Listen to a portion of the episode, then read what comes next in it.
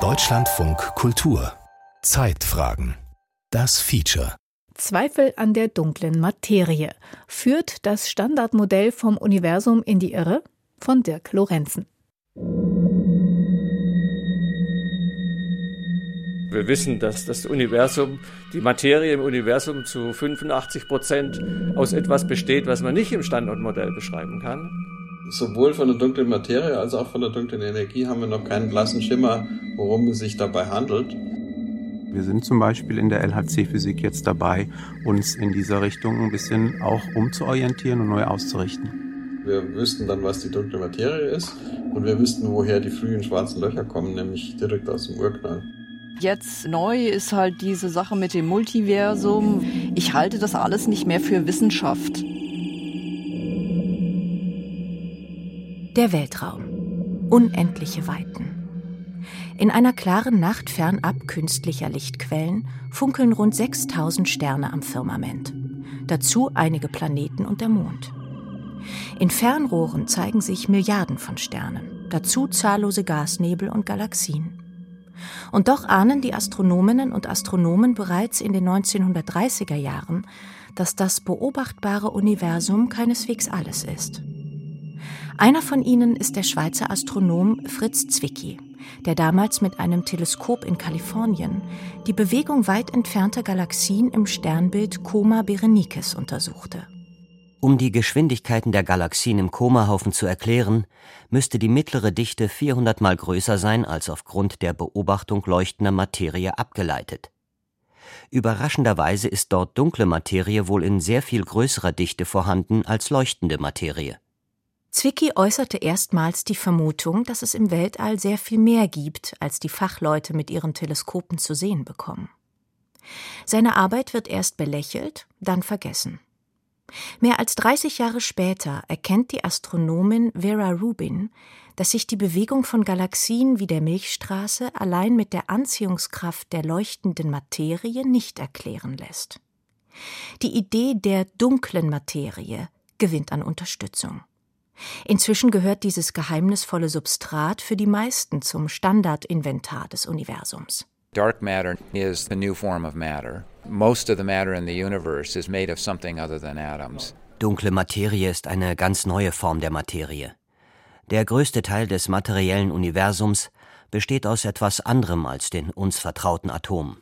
Nicht erloschene Sterne, schwarze Planeten oder kalte Staubwolken vermuten die Theoretiker hinter den unsichtbaren Massen, sondern bislang unbekannte Partikel, erklärt Michael Turner, Grand Seigneur der Kosmologie von der Universität von Chicago. Die Rechnung mit der großen Unbekannten. Die Astronomen dagegen können mit der dunklen Materie arbeiten, ohne genau zu wissen, woraus sie besteht. Einer der weltweit führenden Experten auf diesem Gebiet ist Volker Springel, Direktor am Max Planck Institut für Astrophysik in Garching. Er und sein Team stellen nach, wie aus dem Einheitsbrei von Materie und Strahlung kurz nach dem Urknall das heute hochstrukturierte Universum geworden ist mit Galaxien, Sternen und großen Leerräumen. In seine virtuellen Würfel von einigen hundert Millionen Lichtjahren Kantenlänge packt er die Materiemischung, die die Welt bedeutet. Das sind so etwa fünf Sechstel dunkle Materie und ein Sechstel normale Materie. Und dann haben wir noch die dunkle Energie, eine besonders mysteriöse Komponente, so ein Kraftfeld, das für eine beschleunigte Expansion des Universums führt. Das ist die Mischung, die man braucht, um die großräumige Struktur im Universum auch zu erklären. Die treibende Kraft zur Bildung der Strukturen im Kosmos ist die Schwerkraft. Und da dominiert die dunkle Materie. Sie lässt sich, jedenfalls bisher, weder in den Beschleunigern nachweisen noch mit Teleskopen im All direkt beobachten. Sie leuchtet nicht, sie strahlt nicht und sie absorbiert kein Licht. Doch sie hat eine fundamentale Eigenschaft. Sie zieht an. Die dunkle Materie verrät sich indirekt durch ihre Schwerkraft, die auf die leuchtenden Sterne und Galaxien wirkt. Sie ist die dunkle Supermacht im Universum, prägt den Gang der kosmischen Geschichte. Wir sehen hier eine Computersimulation auf einem Superrechner, der Entstehung der Milchstraßengalaxie. Das hat hier angefangen kurz nach dem Urknall und hier oben rechts sehen Sie auch eine Zeitskala. Wir sind jetzt 310, 320, 340 Millionen Jahre nach dem Urknall. Der ganze Film wird hier 13,5 Milliarden Jahre laufen. Ist natürlich ein extrem beschleunigter Film. Das Ganze dauert jetzt für uns nur noch zwei Minuten, bis die Milchstraße dann entstanden ist über diese 13,5 Milliarden Jahre. Auf dem Bildschirm vor Volker Springel vollzieht sich rasant die kosmische Entwicklung. Aus der himmlischen Ursuppe kurz nach dem Urknall formt sich wie von Geisterhand ein feines Netz voll roter, gelber, grüner und blauer Linien und Knoten. Die Farben geben an, wie viel Energie in ihnen steckt. Wir sehen die sehr feine filigrane Struktur der dunklen Materie am Anfang. Es entstehen zunächst sehr kleine Klümpchen aus dunkler Materie, die weitere Masse anziehen aus ihrer Umgebung. Die ziehen sich gegenseitig an, verschmelzen miteinander und bilden dann jetzt hier in der Mitte diese Protogalaxie. Das ist der Kern einer Galaxie, der dann später die Milchstraße sein wird. Wir sehen, dass es ein sehr dynamischer Prozess ist und es entsteht jetzt diese kollektive Wolke aus dunkler Materie, in deren Zentrum dann auch die Sterne entstehen. Die Situation ist vertrackt. In den Modellen spielt die dunkle Materie eine überragende Rolle. Sie erklärt gut das heutige Aussehen des Kosmos und die sichtbaren Sterne, Nebel und Galaxien scheinen nur so etwas wie die Schaumkronen auf dem Meer der dunklen Materie zu sein. Doch niemand weiß, woraus diese ominöse Substanz besteht und ob sie überhaupt existiert.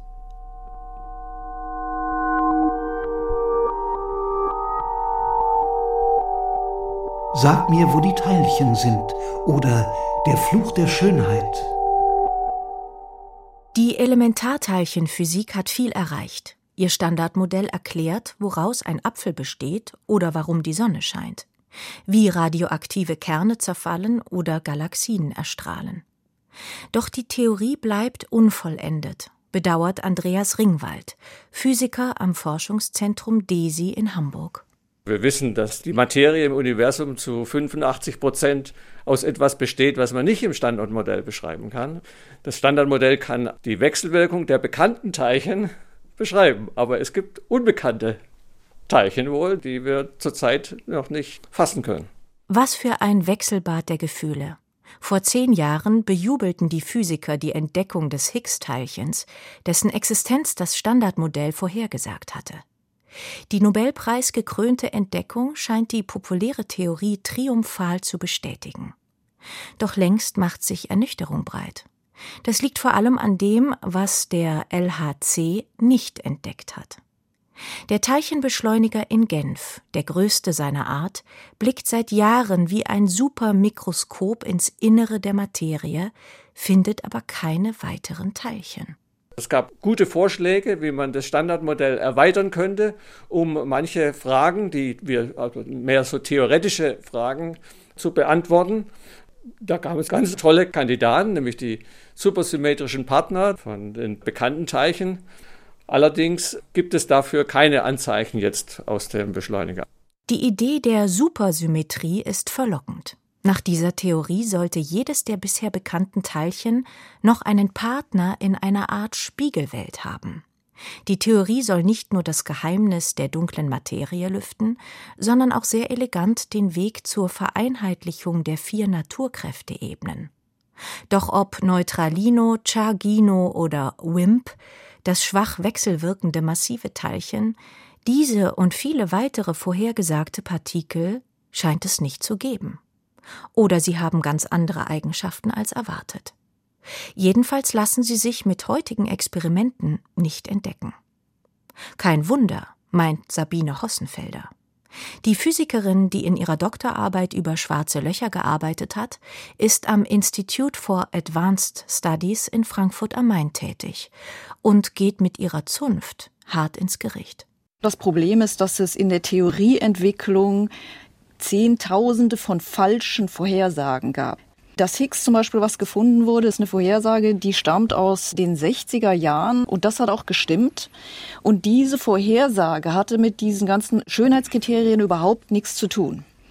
Man hat erst danach angefangen, diese Schönheitskriterien zu benutzen, um Vorhersagen zu machen und das hat nicht funktioniert. Das funktioniert jetzt seit 40 Jahren nicht. Schönheit in der Physik? Das mag etwas skurril klingen. Und tatsächlich sind die Schönheitskriterien bei Teilchen und Theorien mehr als vage. Auch hier liegt die Schönheit im Auge oder Sinn des Betrachters und ist durchaus Moden unterworfen. Diese Einfachheit und Schönheit von den Theorien sagt uns halt erstmal nichts darüber, ob sie jetzt die Natur auch adäquat beschreiben. Also es ist natürlich schön, wenn eine Theorie einfach ist, dann kann man damit leicht rechnen. Jahrzehntelang galten Schönheit und Einfachheit bei vielen exzellenten Physikerinnen und Physikern als Leitlinien. Die Schönheit wurde fast zum Selbstzweck. Das Beharren auf bestimmten mathematischen Prinzipien mag aufgrund erster guter Erfahrungen bei der Entwicklung der Elementarteilchenphysik verständlich gewesen sein. Doch es rächt sich, wenn sich die mathematischen Modelle zu weit von der Natur entfernen. Denn die Messungen decken die Mängel der Theorie gnadenlos auf, betont Sabine Hossenfelder.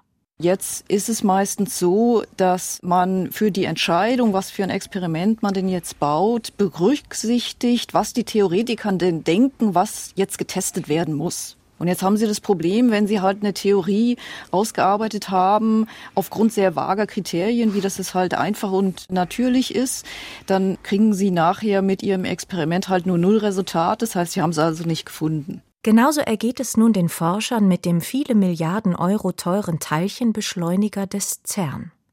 Der hat das Higgs-Teilchen aufgespürt. Doch danach lief und lief er, ohne wirklich Neues zu entdecken.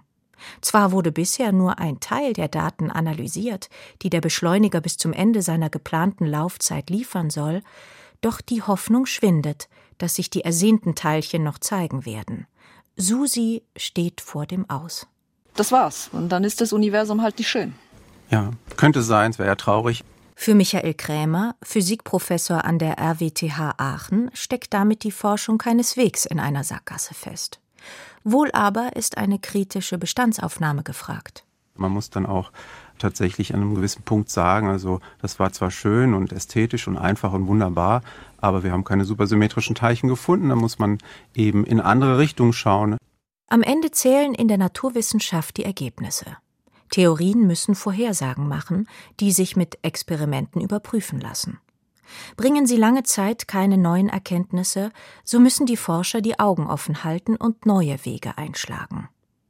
Auch Michael Krämer sieht seine Disziplin am Scheideweg. Wir hatten bisher immer ein Ziel in der Elementarteilchenphysik. Wir haben nach dem Topquark gesucht, nach Neutrinos gesucht, wir haben nach dem Higgs oder etwas Ähnlichem gesucht und wir wussten eigentlich immer so ungefähr, wo wir das finden können. Und entsprechend haben wir die Maschinen konstruiert, entsprechend haben wir die Experimente ausgelegt und jetzt kommen wir in eine Phase, wo wir eigentlich wirklich, wie soll ich sagen, explorativ arbeiten müssen, genau wie die Astronomen. Wir gucken mal in die Natur und schauen, was passiert. Und da muss man sich echt gut überlegen, welche Maschine möchte man da jetzt bauen. Diesen Prozess, den durchgehen wir gerade.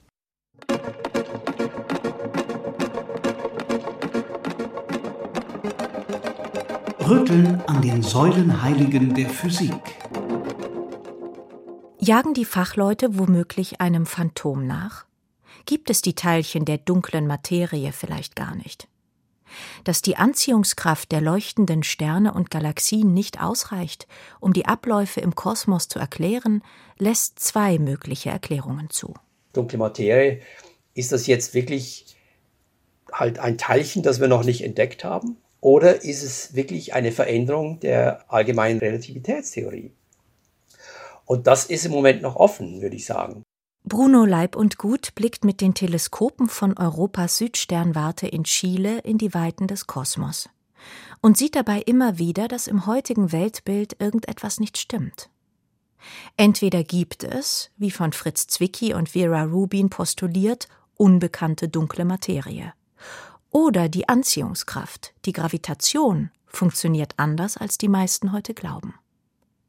Der Gedanke, dass die Relativitätstheorie, eine Art Säulenheilige der Physik, nicht die ganze Wahrheit ist, wäre vor zehn oder zwanzig Jahren noch so gut wie unvorstellbar gewesen. Auch Michael Krämer blickt etwas ernüchtert auf sein Fach. Dunkle Materie war bisher immer das Standardparadigma Und die Suche bisher war erfolglos, das muss man klar sagen. Es ist nicht wirklich jetzt äh, konklusiv, dass es das nicht gibt, aber natürlich, wenn man in einer bestimmten Richtung sucht und nichts findet, dann sollte man auch mal anfangen, nach links und rechts zu schauen, um einfach Alternativen auch im Blick zu haben. Natürlich ist die Existenz der dunklen Materie nicht widerlegt. Vielleicht hatte die Fachwelt bisher einfach Pech und hat nicht die richtigen Experimente gebaut, um die ersehnten Teilchen zu finden. Aber stur auf einer Theorie zu bestehen, für die es keinen Beobachtungsbefund in der Teilchenphysik gibt, hilft auch nicht.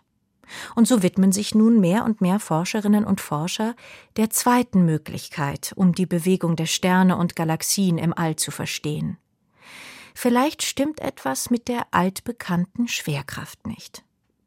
Pionier auf diesem Gebiet ist der israelische Physiker Mordechai Milgram vom Weizmann-Institut in Rehovot. Er formulierte seine kühne Idee schon Anfang der 80er Jahre.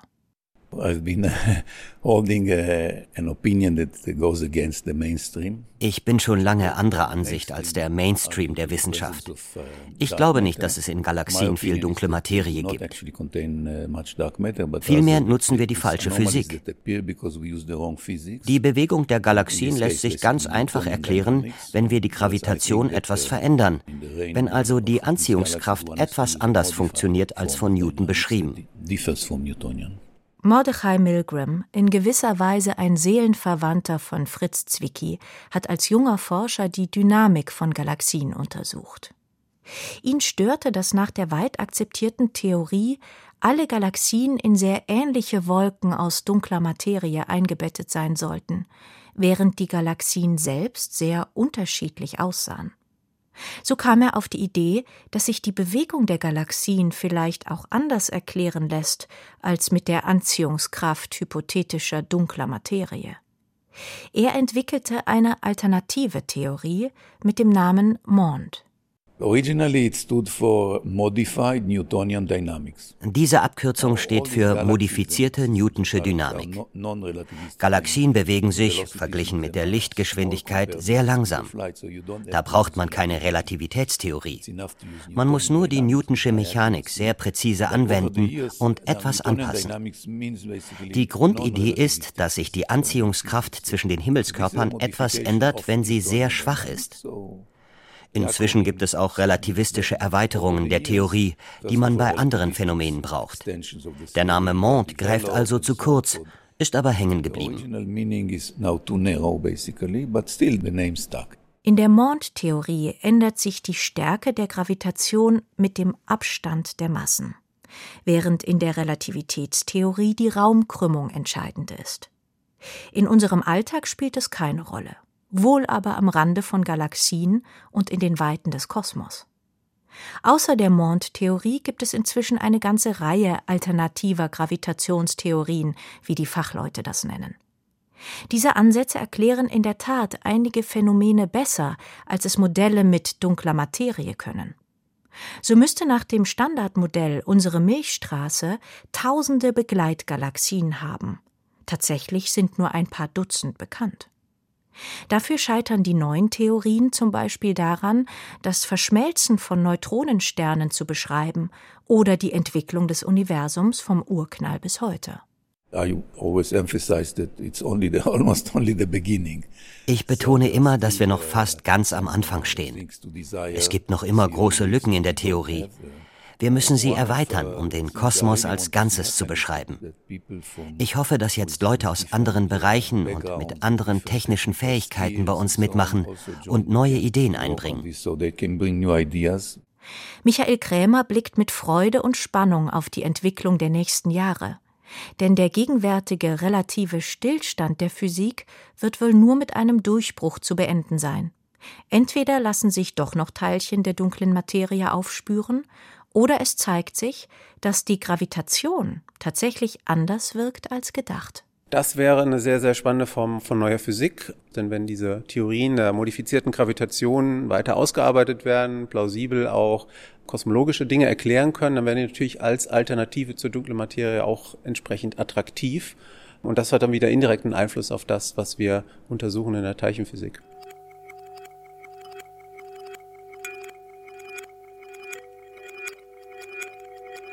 James Webb und die frühen schwarzen Löcher. Vielleicht liegen aber auch beide Lager falsch. Und die Lösung ist überraschend einfach. Womöglich werden weder neue Teilchen noch Theorien gebraucht. Die dunkle Materie könnte in lange bekannten Objekten stecken, die allerdings durchaus exotisch sind, in schwarzen Löchern. Der Name führt in die Irre. Schwarze Löcher sind nicht etwa nichts, ganz im Gegenteil. Es sind die Körper im Kosmos, in denen die Materie so dicht konzentriert ist wie nirgendwo sonst. Ihre Anziehungskraft an der Oberfläche ist so stark, dass nichts entkommen kann. Nicht einmal Licht. Sie wissen ja, dass ich immer auf der Jagd nach schwarzen Löchern bin. Günther Hasinger ist einer der bedeutendsten Astrophysiker unserer Zeit. Nach Stationen in Garching, Potsdam und Hawaii ist er derzeit Wissenschaftsdirektor der Europäischen Weltraumorganisation ESA. Ihn beschäftigen vor allem extrem massereiche schwarze Löcher im Zentrum großer Galaxien. Wir wissen ziemlich genau, dass es schon Galaxien gegeben hat und auch Quasare, also schwarze Löcher, ungefähr 800 bis 900 Millionen Jahre nach dem Urknall. Schon ziemlich früh im Universum und können uns irgendwie nicht erklären, wie die so schnell entstanden sein können. Ein faszinierender, ähm, aber auch sehr spekulativer Gedanke ist, ob vielleicht die schwarzen Löcher schon am Anfang da waren, die sogenannten primordialen schwarzen Löcher. Und das könnte James Webb vielleicht ähm, etwas erleuchten. Nach gängiger Theorie entstehen schwarze Löcher, wenn massereiche Sterne als Supernova explodieren und der Rest der Materie zu einem extrem kompakten Objekt zusammenstürzt. Nach einer Theorie aus den 60er Jahren aber könnten sich schon innerhalb der ersten Sekunde nach dem Urknall Unmengen an schwarzen Löchern gebildet haben. Ganz spontan, ohne den Umweg über Sterne zu gehen. Bisher ist das nur eine theoretische Spielerei. Doch das James Webb Teleskop blickt so weit hinaus ins All wie kein Instrument zuvor und soll die ersten Sterne und Galaxien zeigen, die nach dem Urknall aufgeleuchtet sind. Und womöglich erfasst es auch die großen Exemplare der ganz frühen schwarzen Löcher. Wir wissen ja eigentlich nur sehr wenig vom Universum. Wir kennen von der gesamten Energiedichte nur etwa vier Prozent, die Materie, aus der wir selbst bestehen. Dann wissen wir, dass es sowas wie dunkle Materie gibt, äh, ungefähr 20 Prozent, und der Rest ist dunkle Energie. Aber sowohl von der dunklen Materie als auch von der dunklen Energie haben wir noch keinen blassen Schimmer, worum es sich dabei handelt. Und ähm, wenn es primordiale schwarze Löcher gäbe, dann wäre es sehr, sehr wahrscheinlich, dass die dunkle Materie aus, komplett aus primordialen schwarzen Löchern besteht. Demnach sind gleich nach dem Urknall große Mengen an Materie in schwarzen Löchern ganz unterschiedlicher Größe verschwunden. Direkt zu sehen sind sie nur, wenn sie groß genug sind und Materie verschlingen, die kurz vor dem Sturz ins schwarze Loch aufglüht. Die Unmenge an schwarzen Löchern könnte mit ihrer kombinierten Anziehungskraft dem Kosmos ihren Stempel aufdrücken. Sollte James Webb tatsächlich große schwarze Löcher entdecken, die nur unmittelbar nach dem Urknall entstanden sein können, wäre das etwas für die Geschichtsbücher. Und dann hätten wir gleich zwei Probleme mit einem Schlag gelöst. Also wir wüssten dann, was die dunkle Materie ist und wir wüssten, woher die frühen schwarzen Löcher kommen, nämlich direkt aus dem Urknall. Also wenn wir das beweisen könnten, würde das unser Verständnis des Entstehungsprozesses des Universums wirklich auf den Kopf stellen. Dass der Kosmos sich seit dem Urknall ausdehnt, ist für Fachleute eine Binsenweisheit. Aber zwei Messverfahren für das Tempo der Ausdehnung liefern sich widersprechende Ergebnisse, obwohl beide auf derselben Theorie beruhen. Zum Standardmodell gehört neben der dunklen Materie auch die noch rätselhaftere dunkle Energie. Beobachtungen zeigen, dass sich das Universum offenbar immer schneller ausdehnt, angetrieben von etwas, das man etwas hilflos dunkle Energie nennt. Bei der dunklen Materie bin ich mir ziemlich sicher, dass die wirklich existiert und dass es da eine Substanz ist. Bei der dunklen Energie bin ich immer noch nicht hundertprozentig sicher, ob das nicht doch einfach nur ein Unverständnis unserer jetzigen Erkenntnisse ist. Und es gibt zum Beispiel einige Spannungen im kosmologischen Gebäude. Und ich könnte mir vorstellen, dass wenn äh, man primordiale schwarze Löcher ganz am Anfang im Universum hat, dass das schon so viel Änderungen in den Modellen erfolgt, dass vielleicht einige dieser Spannungen sich auflösen.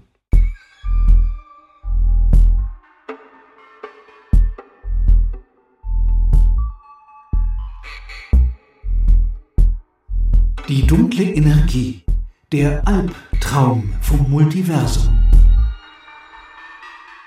Nach der populärsten Variante der Urknalltheorie hat sich der Kosmos unmittelbar nach dem Urknall in einem Sekundenbruchteil rasend schnell von mikroskopischer Größe etwa auf die Ausmaße der Erde aufgebläht, bevor die Ausdehnung im normalen Tempo weiterging.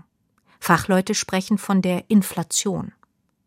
Nur so lässt sich nachvollziehen, dass das Universum in alle Richtungen in etwa gleich aussieht. Allerdings gibt es da einen gravierenden Haken, räumt Alan Guth ein, der Anfang der 80er Jahre die Inflationstheorie aufgestellt hat.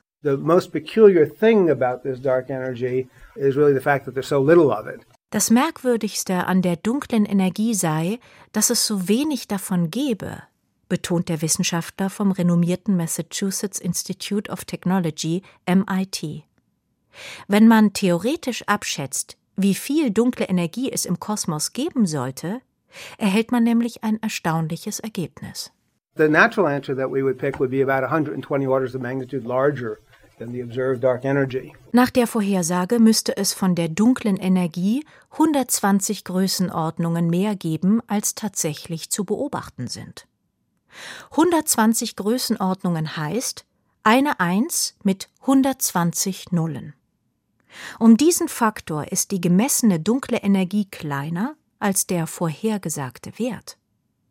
Doch zu süß schmeckt die Theorie der kosmischen Inflation, zu verführerisch ist ihre mathematische Eleganz, zu beherrschend ist sie seit vielen Jahren, als dass die Astronomen von ihr lassen wollten. So wird kreativ an der Inflation herumgebastelt, um die, wie manche Kritiker spotten, schlechteste Vorhersage aller Zeiten zu umschiffen. Alan Guth hat in seiner Theorie bereits einen Lösungsweg ausgemacht. This theory of inflation predicts die Inflationstheorie sagt voraus, dass es nicht nur ein Universum geben sollte. Derselbe Mechanismus, der unser Universum hat entstehen lassen, sollte viele weitere Universen hervorbringen, unendlich viele. Zudem gibt es nach der Stringtheorie, die viele für die grundlegendste Art halten, unsere Welt zu erklären, nicht nur eine dunkle Energie, sondern etwa 10 hoch 500. Das ist eine 1 mit 500 Nullen, eine verrückte Zahl. In diesem Multiversum würde es jede einzelne Art der dunklen Energie geben. Menschen, die über die dunkle Energie nachdenken, entstehen aber nur dann, wenn die Energie sehr klein ist.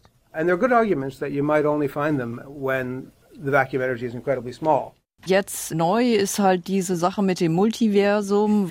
Ich halte das alles nicht mehr für Wissenschaft. Sabine Hossenfelder kann über diese Argumentation nur den Kopf schütteln. Denn was in all den parallelen Welten des Multiversums vor sich gehen könnte, ist prinzipiell nicht zu sehen. Darüber lässt sich lediglich spekulieren. Den Astronomen bleibt nur in unserem Universum nach Hinweisen auf Inflation und Co. Ausschau zu halten. Der Schweizer Astronom Bruno Leib und Gut mahnt zu etwas mehr Demut es ist auch eigentlich anmaßend, dass man immer das Gefühl hat, man hat das ultimative kosmologische Modell gefunden. Und das war vor 20 Jahren nicht so, das war vor 50 Jahren nicht so. Und wieso soll es jetzt der Fall sein? Die Situation erinnert ein bisschen an die Zeit der Epizykel der Antike. Damals sollten diese ineinander geschachtelten Kreisbahnen die Bewegungen der Planeten am Himmel erklären, auf Basis der grundfalschen Annahme, dass die Erde im Zentrum der Welt steht. Als man merkte, dass sich die Sonne im Zentrum des Planetensystems befand, wurden die Epizykel schlagartig nicht mehr gebraucht. Wird es so einst auch dunkler Materie und dunkler Energie ergehen? Es wäre auch enttäuschend. Also wenn wir, wenn wir sagen müssten, ah, wir haben das Universum verstanden. Insofern sind diese Probleme, ich würde sagen, begeisternd. Zweifel an der dunklen Materie. Führt das Standardmodell vom Universum in die Irre? Ein Feature von Dirk Lorenzen. Es sprachen Eva Meckbach und Mirko Böttcher. Ton Hermann Leppich, Regie Beatrix Ackers und die Redaktion hatte Jana Wuttke.